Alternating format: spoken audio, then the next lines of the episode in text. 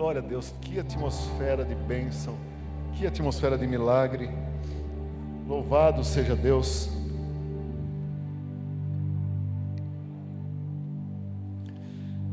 Amada igreja, nessa noite, eu é, recebi a informação de, de, do tema dessa noite, né? fiquei muito feliz, porque é família e eu amo ministrar sobre família. Mas antes de ministrar sobre família, o pastor Érico, é, que está passando por um momento difícil, de enfermidade, não pôde estar aqui, né, que é o nosso pastor de família. Então gostaria de levantar um clamor é, pela vida dele, sentado mesmo onde você está. Curve sua cabeça, amém?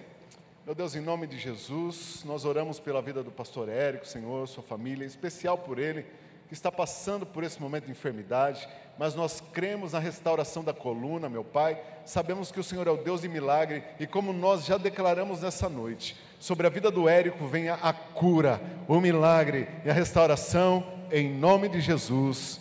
Amém. Glória a Deus. Meus irmãos, é... família é projeto de Deus. Isso é um clichê gospel. mas é uma verdade muito expressiva.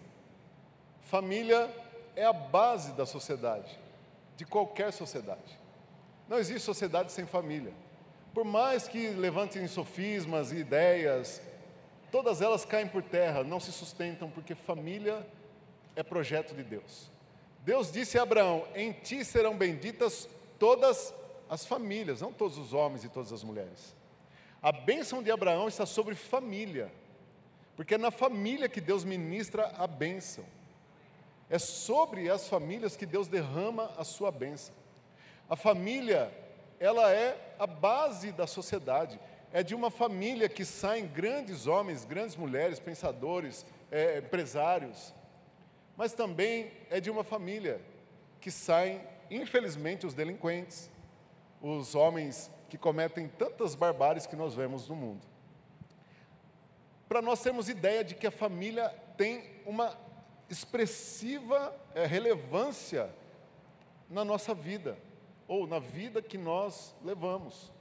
Talvez você tenha vivido muito e preocupado muito com a sua família, mas se a família do teu vizinho não está bem, isso vai te tocar, isso vai nos tocar. Isso vai tocar a sociedade. Por isso que é uma, eu diria que é uma grande responsabilidade da igreja cuidar de famílias. É minha responsabilidade, é sua responsabilidade zelar, prezar pela evangelização de famílias que estão sofrendo. Porque é óbvio que nós olhamos primeiro para a nossa casa. É o nosso canteiro é, é, de, de, de evangelismo, é onde nós evangelizamos primeiro. Mas temos também que preocupar com a família do outro preocupar com as famílias no, da nossa família, com os casais no, da nossa família, porque se eles não forem bem, nós também seremos tocados por isso. Mas o fato é que existem muitos temas para nós tratarmos sobre família, o, o, o, assunto é amplo, vasto, longe de ser exaustivo, de, de, de nós. É, é, é, de nós extrairmos tudo é, daquilo que o tema requer e trata tem, temos muitos livros, grandes pregadores acerca do tema. Por isso, nessa noite, eu quero me deter a um tema muito relevante, muito, muito conhecido de todos, e focado no casal, apesar de que né, todos serão é, tocados nessa ministração, eu creio, mas não sou eu que garanto, é o Espírito Santo também. Mas a família começa onde? No casal. A família começa na união de um homem e de uma mulher, sim ou não? Deus criou então o casal, os abençoou e disse o quê? Multiplicai-vos, enchei-vos a terra. E tem aquela brincadeirinha que todo pastor faz, né? todo pregador faz, né? Tem irmãos que querem fazer isso sozinho. Nos nossos tempos não mais, né? O pessoal está bem consciente quanto a isso, né? Cada um sabe sua medida mas no passado era assim, né?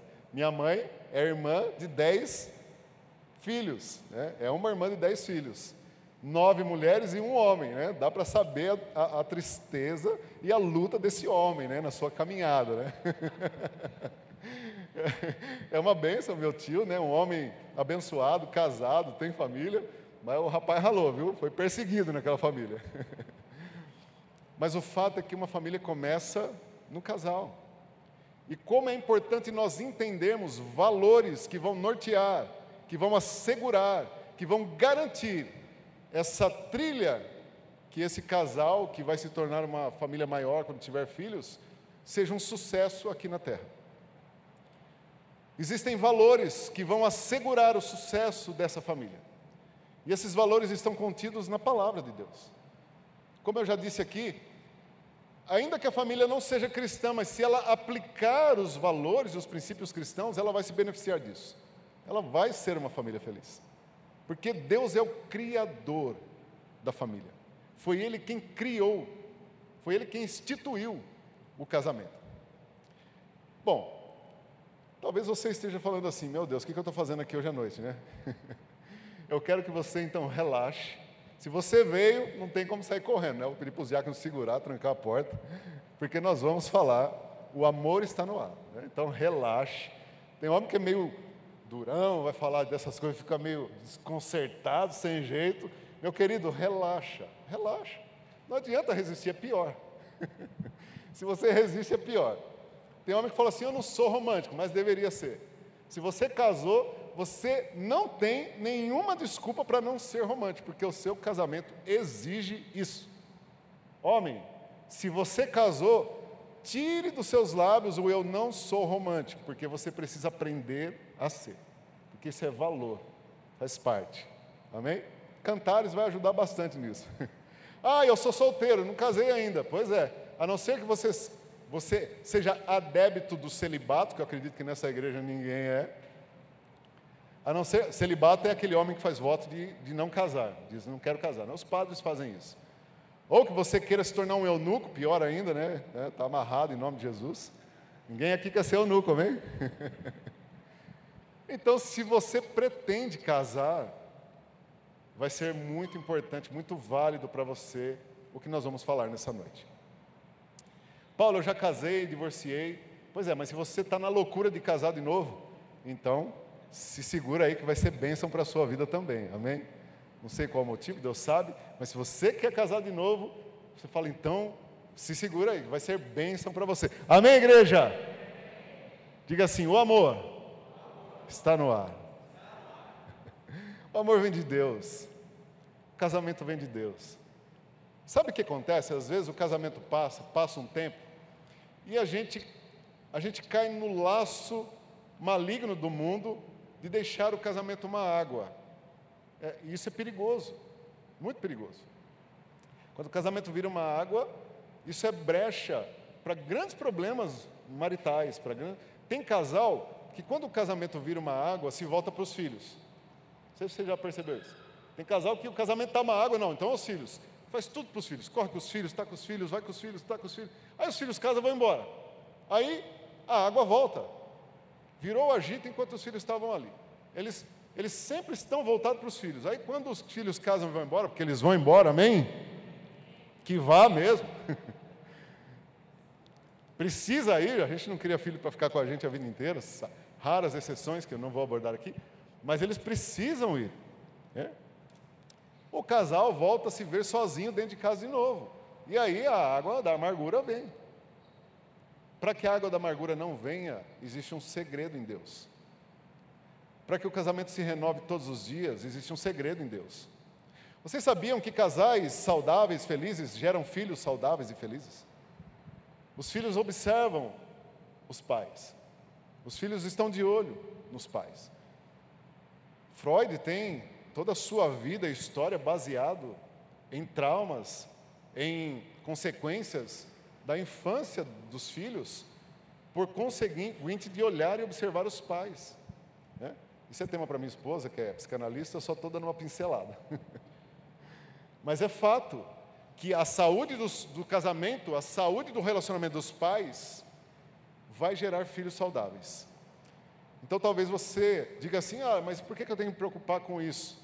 Porque disso depende a família, casal feliz, casal unido, casal que se ama. Ah, mas nós já estamos com 80 anos. Pois é. ainda assim se ama, ainda assim valoriza, ainda assim rega as sementes do amor, ainda assim nutre os princípios e os valores que vão além da atração física, vão além do que os olhos cobiçam, vão além do que a carne deseja. Quando a gente começa o relacionamento, gente novinho, né? Eu comecei a namorar minha esposa, eu tinha 17 anos, ela tinha 14 para 15. Eu digo para todo mundo que eu peguei para criar. Na verdade, foi ela que acabou de me criar, né? era mais madura que eu com 14 para 15 anos. Se fosse hoje, era pedofilia, né? Não era porque eu também era de menor. Mas muitas pessoas disseram assim para mim: Nossa, mas você jogou sua vida fora, você casou muito cedo. Eu digo assim: Não, meu querido, você se engana. Deus me poupou de muitos pecados e muitos males quando me apresentou o casamento. Fui poupado de muitas mazelas desse mundo, de muitas práticas pecaminosas desse mundo quando constitui família. Vou fazer 25 anos de casado esse ano, olha só, bodas de prata. Dia 19 de dezembro, quando eu disse amém, continuo amando ela do mesmo jeito. Continuo brilho nos olhos do mesmo jeito. Mesmo tendo um pouco de barriga, mesmo os cabelos estando brancos, mesmo as rugas aparecendo. Tem casal que quando aparece a celulite, o amor vai embora. Infelizmente. Tem casal que quando a balança começa a subir progressivamente e exponencialmente, a paixão acaba. Mas não deveria ser assim. A paixão ela alimenta o matrimônio nos primeiros, segundo ano de casamento. Depois Deus nos ensina a amar. Deus nos ensina a valorizar muito mais o que a pessoa é por dentro do que ela é por fora. Porque o tempo é implacável, ele vem. Mas aquilo que Deus nos ensinou a valorizar um no outro permanece para sempre. Amém? Então diga assim comigo: o amor está no ar. Se você pretende casar, está noivo, eu digo para você: olha, se debruce sobre esse tema, aqui na sua casa, porque isso, isso nos ajudou muito. Eu e a Karina, quando estávamos noivos, nós não perdíamos um seminário de casal, um encontro de casal, assistimos tudo sobre casal com referência dos nossos pastores, óbvio. Eles nos, nos instruíam e nós sempre estávamos aprendendo sobre isso. E isso nos ajudou demais a encontrar em Deus as verdades que nos nutre até hoje. Eu sempre digo que existem três tipos de casamento. Quantos tipos de casamento? O primeiro casamento é aquele The Flash, Speed, que dura um ano. Um ano porque é o tempo da paixão. Quando acaba a paixão, tem até uma história de um jovem que se apaixonou e ele chegou para a mãe dele e disse: Mãe, encontrei a mulher da minha vida. Falou: Filho, você está doido, você tem 17 anos. Mãe, descobri, é ela. E não teve jeito. A mãe tentou dissuadir o menino, mas não teve jeito. Ele insistiu, saiu de casa, fez o que fez e casou. Aí a mãe disse: Meu filho, mas você tem certeza que vai casar? Tenho, mãe, tenho. Casou. A moça, uma jovem senhora, né, tinha 43 anos, tinha três filhos, problema nenhum até aí. E ele estava apaixonado por ela. Né? Um ano depois, ele olhou para ela e falou assim: Nossa, mas você parece mais velha de quando eu te conheci. E essas crianças não para de correr. Meu Deus do céu, essas peças parecem o Tasmania. De onde saiu essas crianças?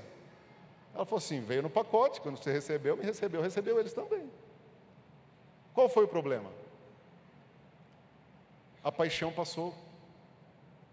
Nós fazemos escolhas, meus queridos. É por isso que depois de Eva, Deus não escolhe mulher para mais ninguém. Amém? É você que decide. Diga assim, homens, eu decido. Diga assim, mulheres, sou eu que escolho. Nós somos livres para tomar a decisão e casar com quem quisermos, porém a Bíblia nos dá alguns conselhos. A Bíblia diz que a mulher sábia vem do Senhor. E o homem sábio também, porque isso é unissex, viu, igreja? Isso, esse, esse texto serve para homem e mulher, é do Senhor. Por isso que o jugo desigual é um problema. Então nós aconselhamos sempre buscar casar no Senhor. Dito isso, estabelecida essa base, então, diga assim comigo: o amor está no ar. Relaxa. Amém? Nós vamos começar. Eu vou falar sobre os votos matrimoniais. Homens, me ajudem aí. Quando a gente vai casar e a gente está no altar, é, hoje mudou bastante, né? Tem mulher que traz, mulher gosta muito, né? Traz uma folha desse tamanho assim, maior que o meu esboço, para poder fazer os votos nupciais. Eu acho lindo, um pouco cansativo, mas bonito, né? Enfim, hoje variou muito isso, né? Tem diversas e variadas modalidades. Mas o clássico, né? os votos clássicos são: eu prometo, e esse é o tema da nossa administração, eu prometo. Eu prometo ser, homens, prometo ser, ah meu Deus do céu, fiel. o que me salvou agora, hein, Marcelão? Eu prometo ser fiel, amar e respeitar. Essa promessa não está dessa maneira na Bíblia, mas ela, um, consequentemente assim, né? Conseguinte, mas ela está inserida nos valores bíblicos, nós vamos ver. Nós, quando casamos, nós dizemos: Eu prometo ser fiel, amar e respeitar. E é mútuo, porque depois o microfone vai para a mulher também. Na alegria e na tristeza, na saúde e na doença. Todos os dias da minha vida, até que a morte nos separe. Isso é lindo. O problema é que quando o homem fala isso, às vezes ele está com a cabeça na lua de mel. O que você mandar ele falar, ele vai falar. Brincadeira. O fato, meus queridos, é que conforme nós vamos caminhando, a tendência é de esquecer esses votos. Óbvio que a mulher nunca vai deixar ele esquecer, mas ela é a parte que menos tem poder, força para poder lembrá-lo disso. É por isso que Deus nos deixou a palavra de Deus, amém? Abra sua Bíblia comigo, em Marcos capítulo 10, verso 9. Não vamos projetar para não atrapalhar é, a apresentação, então eu quero ler com você. É, é muito conhecido esse texto, Marcos 10, 9. Diz: O que Deus uniu. Então, podemos aplicar isso em fidelidade. Casamento exige fidelidade. Deus uniu para toda a vida. Homem nenhum deveria romper o casamento. A fidelidade é o laço que mantém esse princípio bíblico firme a fidelidade. Deus uniu o casamento. E se eu sou fiel, passe o que passar, venha as lutas que vier, ele não deveria se dissolver. Fala, Paulo, mas aconteceu comigo. Fica calmo. Deus não leva em conta o tempo da nossa ignorância. Então fique tranquilo. Entenda, se talvez haja alguém aqui, alguém que está nos assistindo, que disse assim: Ah, mas eu não sabia disso antes. Glória a Deus que agora você sabe, você pode fazer diferente, amém? Glória a Deus. Amor, prometo ser fiel, amar e respeitar. E a Bíblia nos diz, em Efésios capítulo 5, verso 33, falando aos casais, diz assim: olha que interessante esse texto. Vou ler na NVI, ok? Portanto, cada um de vocês também ame a sua mulher, como a vocês mesmos. E a mulher trate o marido com todo respeito. Amar e respeitar. É bíblico. Então, fidelidade, amor e respeito são fundamentos, é base, são valores inegociáveis de quem quer constituir família.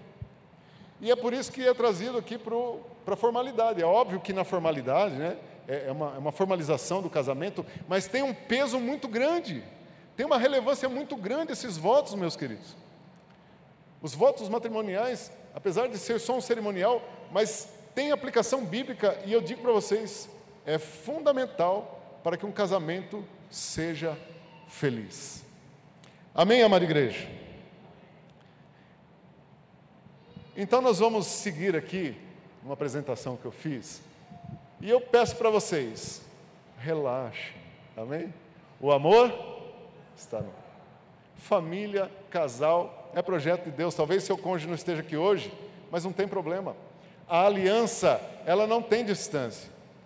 Por isso que nós usamos aliança. É um símbolo. São duas. O outro par está por aí. Talvez esteja na sua casa, mas a aliança, ela é baseada nesses valores. Amém? Glória a Deus. Vamos lá. Espero que funcione. Né? Funcionou. Que bênção, hein, Jonas? Isso aqui é bênção, hein? Eu prometo. Nós fazemos essa promessa. E quando eu faço essa promessa, eu preciso lembrar que algumas pessoas fazem um paradoxo sobre o casamento. E nós já ouvimos frases sobre isso. O paradoxo do casamento. Veja lá. Quem está fora quer entrar. Não é assim? Mas quem está dentro às vezes quer? Já ouviram isso? Eu já ouvi muito Nossa, se eu soubesse que casamento era assim. É lógico que não para quem está aqui, obviamente. Mas lá fora, meus queridos, é, roda de amigo de bar, então. Acontece muito isso. Esse é o paradoxo do casamento. Dizem que quem está fora quer entrar, quem está dentro quer sair, porque não aguenta. Outro paradoxo. Dizem que é muito bom. Você vai ouvir gente dizer assim: casamento é bom, case, case porque é muito bom. Você vai ouvir pessoas dizerem: é bom, casamento é bom, ah, casa, é bom. O pai fala para o filho: o filho pergunta, pai, casar é bom? É, é bom, casa, pode casar que é bom. Agora tem aqueles que dizem que o casamento é ruim. Eu, quando, logo que eu casei, logo que eu casei, eu casei e eu falei para o meu chefe assim: Casei, rapaz. Poxa, já estava em Deus, já estava convertido. Falei, casei, conheci minha esposa, casei. Ele falou assim: Você casou? Você é tonto.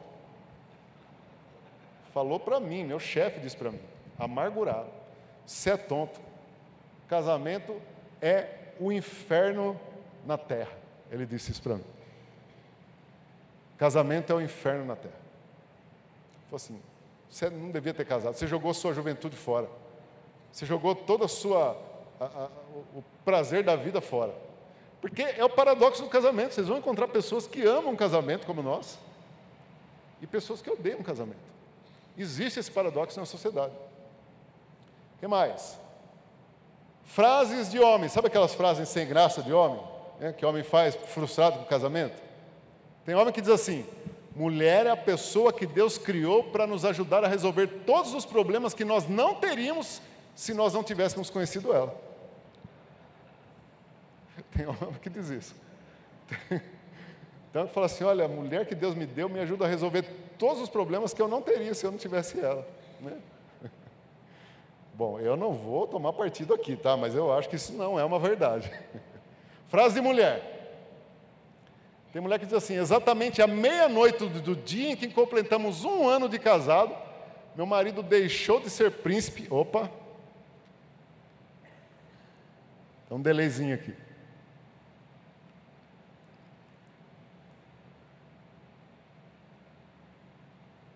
Para se tornar um cavalo. Um ano. Exatamente um ano depois, o príncipe se torna. É só coisa. Existem, isso é uma realidade, queridos. Existem casamentos que, infelizmente, sofrem com isso. Existem casamentos que sofrem com isso. São frases que, infelizmente, ouvimos por aí. Mais uma frase. Essa é do Cláudio Duarte. Duarte diz que, que existem homens, pasmem, que nunca, jamais pensaram em divórcio. Nunca. Mas em assassinato, sim. É isso sim. Ai, meus queridos, vamos lá. Existem tipos de casamento. Né? Eu, eu, comentei algum, de alguns aqui, mas esses não. Esses fazem parte do hall que não, que não, que não são muito, é, é, muito clássicos. Existem homem que, feio que casa com mulher bonita. Né? Existe. Existe sim. Olha lá. Tem um exemplo aqui, ó. Opa. Olha lá. Tem. Homem feio com mulher bonita. É, mas é casamento. Ué, qual o problema? Quem escolhe somos nós. Agora, acho que você vai ter que me ajudar, hein, queridão?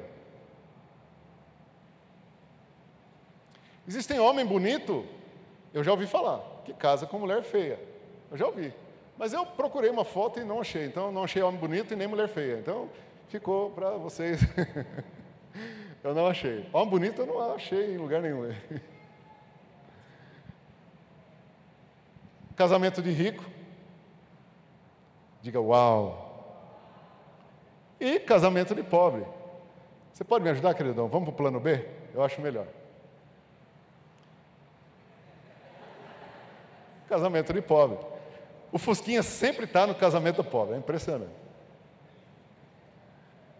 Mesmo que os ventos soprem contrário ao casamento, o IBGE apontou que em 2016 Quantos casamentos vocês acreditam que aconteceram em 2016? 1,1 milhão de casamentos no Brasil. Ainda que, ainda que o diabo tente, ainda que as trevas tente, está dentro do homem, está dentro da mulher, porque foi Deus quem plantou. Você pode aplaudir a Deus por isso? Os casamentos vão continuar acontecendo. Eu não coloquei a estatística aqui, mas no mesmo ano houveram 450 mil divórcios. Menos da metade. Menos da metade. Mas ainda é muito. Mas ainda é muito. A grande verdade, igreja, é que não existe casamento perfeito. Não existe. Sabe aquele sonho que o homem e a mulher têm? Não vou casar, porque eu vou ser o, o marido dos sonhos. Vou... Ter essa expectativa é bom, mas baixa a expectativa, porque você vai falhar. Ela vai falhar. Né? Aquele casal que o marido. Imagina, maridão, de avental lavando louça com a esposa. Hein? Quando isso? Na primeira semana, talvez? Na segunda? Você põe avental, Fernandão? Você põe avental para lavar a louça? Põe? É isso aí, Fernandão. Deus meu. Sem avental, mas eu lavo também. Mas, meus queridos, o casamento dos sonhos não é o casamento perfeito. Nós, às vezes, criamos expectativas falsas sobre isso. Né? Aquela mulher que vai toda hora estar tá disposta a namorar, aquela mulher que acorda maquiada. Né? O marido todo acorda maquiado. Não existe essa mulher. Né? O marido tem a ilusão de achar que vai casar, e a, e a namorada, que sempre encontrava ele maquiada, bonita, cheirosa, vai também acordar assim depois que casa. Queridão, esquece. Vai, vai acordar descabelada, nem conversa muito de perto quando acordar, porque é assim. Fica, e não tem problema, viu? fica tranquilo, é normal. Então, se não existe casamento perfeito, o que existe? Existe o casamento feliz. Existe aquele casamento feliz. O casamento que, apesar de todas as dificuldades que nós encontramos, todas as esquisitices que nós temos, todos os problemas que nós carregamos, todos os defeitos de fábrica que temos, mesmo assim, debaixo do valor da palavra de Deus, debaixo do princípio cristão, debaixo dos ensinamentos do Criador, nós podemos ser felizes um ao lado do outro. Mesmo que todas as adversidades venham, mesmo que passemos por lutas, mesmo que tenhamos muitos defeitos, mesmo que erramos na caminhada, continuamos felizes. Eu tenho um casal aqui que vai nos mostrar uma vida, uma, tem um breve filme, filmezinho aqui de um casal que para mim é a expressão de um casamento feliz. Vamos então dar uma olhada nesse casal. Se puder apagar a luz aqui, ajuda, me ajuda. Ajuda a pintar um clima. Amém? Diga comigo, o amor está no ar. Tem som? Vou pôr o som?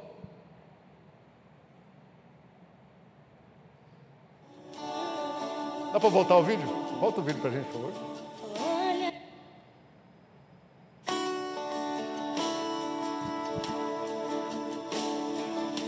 Cantares 9 9. Desfrute todos os dias da tua vida com a mulher que amas, porque essa é a tua porção debaixo do sol.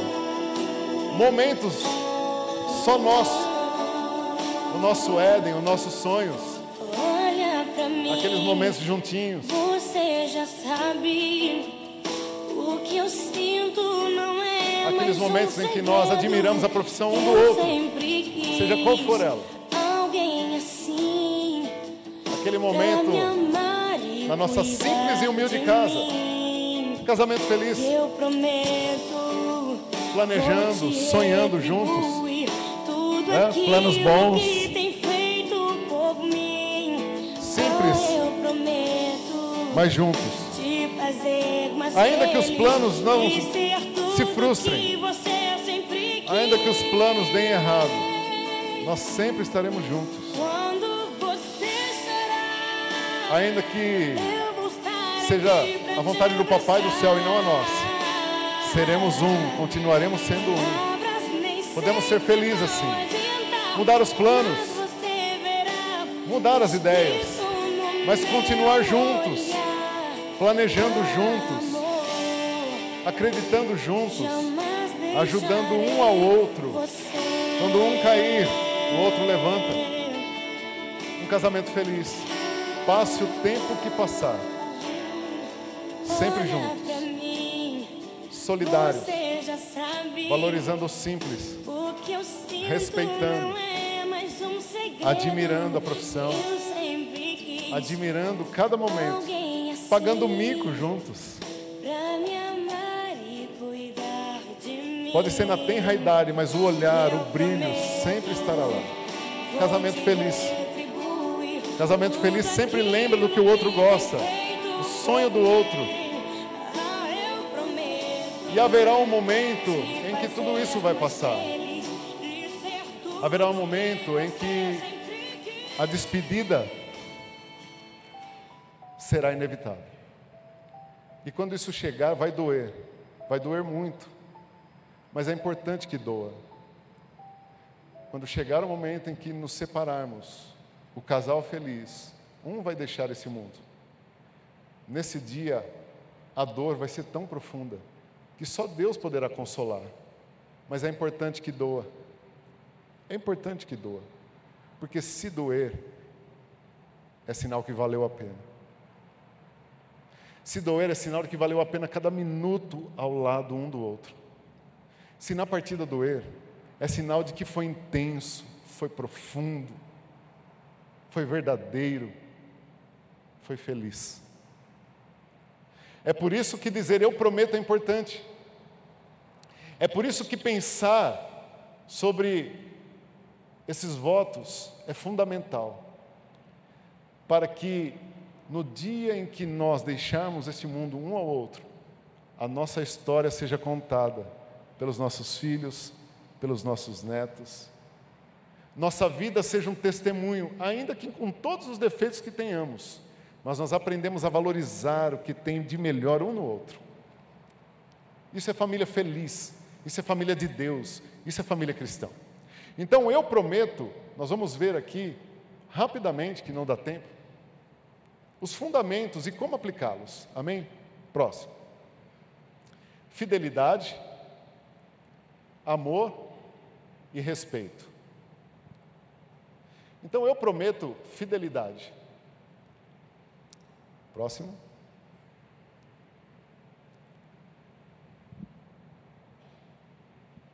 Fidelidade não é só sexual, igreja. Tem gente que acha, que acha assim, não, eu fui fiel a você a vida inteira e você me trata assim. Fidelidade não trata só dessa área. Fidelidade é em tudo. É fidelidade no trato.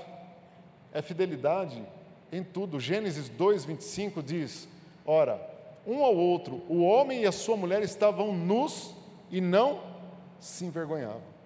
Isso fala de transparência. Isso fala de ser transparente, não ter segredos um com o outro. Isso é fidelidade. Fidelidade no que eu sinto, no que eu faço.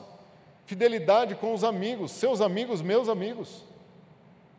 Tem casal que a esposa tem amigos e o esposo tem amigos e eles não misturam os amigos. Compartilhar amizade também é fidelidade. Seus sonhos, meus sonhos. O casal precisa sonhar junto. né? Quando nós estávamos separados, cada um tinha um sonho. Agora, casado, a fidelidade é também no sonho, é o sonho da família. O seu sonho é o meu sonho. As suas vontades são as minhas vontades. Próximo. Fidelidade nas finanças. né?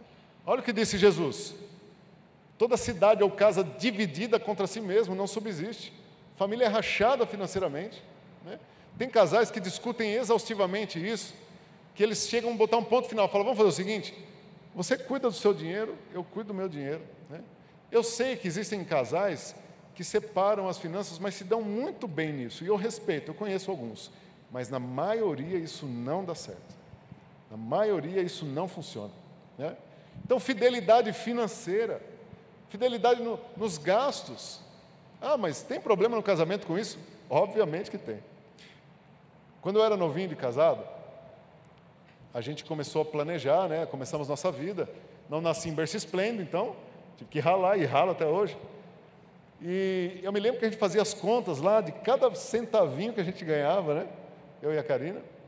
A gente planejou. é, a Karina estava começando a carreira dela, mas ela, nós conversamos e nós acordamos juntos isso. Ela disse: Olha, eu- nós vamos ter filhos, ok, vamos ter filhos. Nós tínhamos três anos e meio de casados. né? Ela falou assim, nós falamos assim, então para ter filhos, nosso planejamento, tá, tá igreja. Você vai sair do trabalho, vai cuidar da família, vai educar os filhos e eu vou estudar, eu vou para cima. Eu vou me formar, eu vou alcançar uma profissão melhor para dar uma vida digna para a gente. E nós planejamos isso e assim aconteceu. Planejamos junto isso. Sempre eu perguntava para ela assim: Você está feliz com o que você está fazendo em casa? Ela disse assim: Eu amo estar com os meus filhos. Eu amo cuidar de você.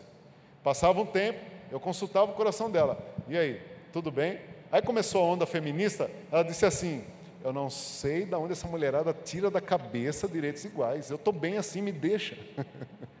Ela sempre diz: Me deixa, não vem com essa conversa. Eu não quero fazer outra coisa. Porque nós acordamos, nós planejamos isso. E agora, os meninos estão crescidos, graças a Deus, bem educados no Senhor, ela então está correndo atrás do sonho.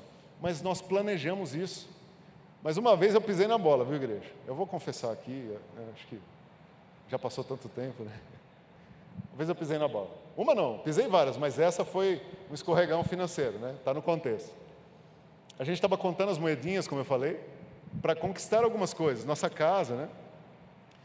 E eu abri uma conta, sabe essas barraquinhas de porta de empresa que parece que é o cão que faz o pastel na hora que você está entrando? Sabe? Que parece que aquilo vem do cão. Você está jejuando e aquele cheiro vem, entra no nariz, assim, aquela coxinha. E na estufa parece que ela te chama, vem, vem. E tem uma bem na frente da empresa que eu trabalho. E eu não resistia, igreja, eu confesso, eu caía na tentação daquela coxinha, daquele pastel e da Coca-Cola. E eu comecei a fazer, eu fiz uma conta lá e a conta começou a ficar alta, né? Começou a ficar alta. E como nós compartilhamos tudo, um dia ela viu que tinha um débito expressivo na conta e ela chamou para conversar. Ela falou, mas o que é isso aqui? Eu falei, o quê? Não sei. Onde saiu esse valor? Né? A, primeira, a primeira tentativa é a negação, né? Depois ela te lembra que você é crente, né? Ela me lembrou, olha, você é crente. Eu falei, não, eu sei de onde é. Aí eu confessei o meu pecado. Mas parece simples, mas isso trouxe um desgaste para o nosso relacionamento. Hoje nós somos unidos, fiéis, compartilhamos tudo. Isso é um princípio muito importante. Fidelidade, fidelidade financeira. Amor. Eu prometo ser fiel e eu prometo amar. Às vezes a gente acha que amor é aquela subjetividade muito grande, né? Mas o fato é que amor não é aquela paixão do início, não é aquele fogo consumidor do começo, né? aquele fogo consumidor que você não vê a hora de estar junto. Não, isso passa, né? vocês sabem disso, né? isso é, exaustivamente ministrado, mas relembrando isso, que o amor não é paixão. O amor é mais do que isso. Tem gente que faz o argumento, se separa com o seguinte argumento: separei, opa, volta um. Separei porque acabou o amor. Quem já ouviu isso? Alguém dizer isso, né? Já ouviu alguém dizer isso? Ninguém nunca ouviu? Poxa vida. Ah, agora tem mais gente que ouviu. Calma, gente, está acabando, relaxa. Diga assim comigo: o amor está no ar. Love's in the air. Ó, oh, ficou até romântico. Relaxe. Mas o fato, igreja, é que muitas pessoas se separam ou pensam nisso, pensam em deixar o casamento, porque acreditam que acabou o amor. O amor não acaba, diz a Bíblia. 1 Coríntios 13: o amor jamais acaba. O amor jamais. Isso é forte. O amor jamais acaba. O corpo desgasta. O tempo é implacável. Mas o amor não. O amor ele se renova. Porque o amor é o que Deus plantou dentro de nós. O amor não tem interesse. O amor, ele não suspeita mal. O amor não se soberbece. Paulo vai ensinar aos coríntios mesmo, no capítulo 7, quando ele fala de casamento, 1 Coríntios 7, Paulo diz assim: o homem casado, ele vai buscar no mundo como agradar a sua esposa, e a esposa vai buscar no mundo como agradar o marido. Ou seja, nós temos um compromisso de fazer um ao outro feliz. É um compromisso que nós temos marital. 1 Coríntios 7, Paulo diz isso. Então, o amor ele é nutrido, o amor ele é renovado, porque o amor vem de Deus, não vem de sentimento, é demonstração. Respeito. Eu prometo amar, eu prometo também respeitar. Respeitar opiniões, respeitar decisões, respeitar gestos. Opinião na profissão. Eu respeito, a esposa respeita a decisão do marido nas suas decisões profissionais. O marido respeita a esposa nessas decisões. Nas finanças. Nos filmes que vão ser assistidos. É, tem mulher que monopoliza o controle remoto, gente. É impressionante. Não, nós vamos assistir só filme que faz chorar. Não, eu quero ver você chorar. Chorar. O camarada fala: Não, eu quero ver sangue, eu quero ver sangue, tiro, canhão, guerra. e a mulher quer fazer o camarada chorar. Aqueles filmes, né? Nós vamos ver um pouquinho desses filmes aqui, rapidamente. Mas respeito, respeito. Um dia você, um dia eu. Um dia você cede, um dia eu cedo. Amém, igreja? Respeito nas decisões. Vamos comprar um carro. A esposa fala: não, tem que ser esse. Tem que ser vermelho. Eu não sei porque as mulheres gostam de carro vermelho. Aí o homem fala: não, eu quero prata, eu quero cinza, eu quero chumbo, eu quero branco. Na maioria dos casos é assim. Mas tem que haver um respeito, decidir juntos, né? não ser agressivo. Não, porque eu comprei. Quando o homem levanta o dedo assim, Deus faz com o dedo assim. É bem por aí. Né? Tem que haver respeito. Respeito na educação dos filhos. Respeitar as decisões tem que ser tomadas juntas. Respeitar, ouvir um ao outro. Ah, eu penso assim, mas eu penso desse jeito. Não, nossos filhos vão ser educados assim, mas eu fui educado desse jeito. Então, como nós vamos educar nossos filhos? segundo o que diz Deus. Mas tudo com respeito, ouvindo, um fala, o outro escuta. Deixa eu perguntar uma coisa, igreja. Para que serve o grito? Quem sabe para que serve o grito? Não é para tratar com a esposa nem com o marido, isso eu tenho certeza. Para que serve o grito? Para chamar a longa distância. Oh, vem cá. É só para isso, para mais nada. Então, gritaria dentro de casa não se justifica respeitar opiniões. Às vezes a, esposa começa a falar, o camarada se embrutece, fica embrutecido. Ou o camarada começa a falar, a mulher já começa a chorar. respeitar. Respeitar opiniões, respeitar decisões e, por fim, voltar-se para a palavra de Deus. Amém? Respeitar as lágrimas, ou per, perdão, dar preferência, gestos, né? Respeitar os gestos. Dar preferência à mulher ao entrar em algum lugar. Já viu aquele camarada troglodita? Aqui na igreja não, mas lá fora tem um monte de gente. A mulher vai entrar no carro, ele quase que arranca com o carro. Vai chegar no lugar, ele entra primeiro. Chega da igreja em casa, ele abre a porta e invade a casa. É importante respeitar, dar lugar, honrar. Abre a porta de, minha querida, você primeiro. Essa casa é sua. É você quem governa. Pequenos gestos. Pequenos gestos. Amém, homens? A mulher também precisa perceber quando o silêncio de um homem é um grito de socorro. É interessante quando o homem se cala, aí que a mulher quer que ele fala. Mas ele se cala e ela fala: por que você está quieto? Eu fiz alguma coisa, eu sei, fui eu que fiz, eu sabia. Mas não deixa o camarada quieto. O silêncio de um homem, às vezes, é um grito de socorro. Aprenda a respeitar o silêncio do seu marido por algum momento. É lógico que ele não vai ficar quieto o resto da vida, né? Não estou falando daquela, daquele silêncio birrento, infantil, não, não estou falando disso. Né? E cruza o braço e faz biquinho. Não, não é isso. É aquele silêncio de reflexão. É aquele silêncio de ponderação. Então, respeitar gestos, respeitar as lágrimas do outro, mesmo quando parecerem insignificantes. Tem casal que já perdeu a paciência quando vê o outro chorar. Parece que às vezes as lágrimas são insignificantes, mas nenhuma lágrima é insignificante.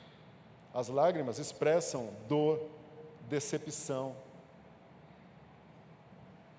E nós podemos esperar de qualquer pessoa o desprezo pelas lágrimas, menos um do outro. Amém, igreja?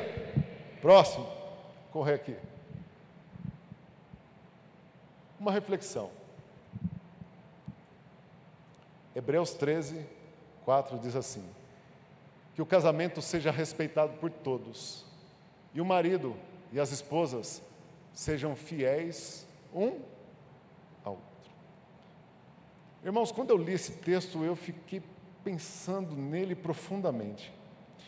Na versão RA, Diz assim: venerado. É forte, né, pastor?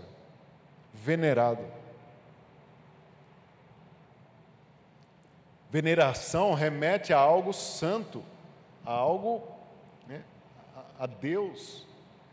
Mas a Bíblia diz que o casamento tem que ser respeitado, venerado, sagrado.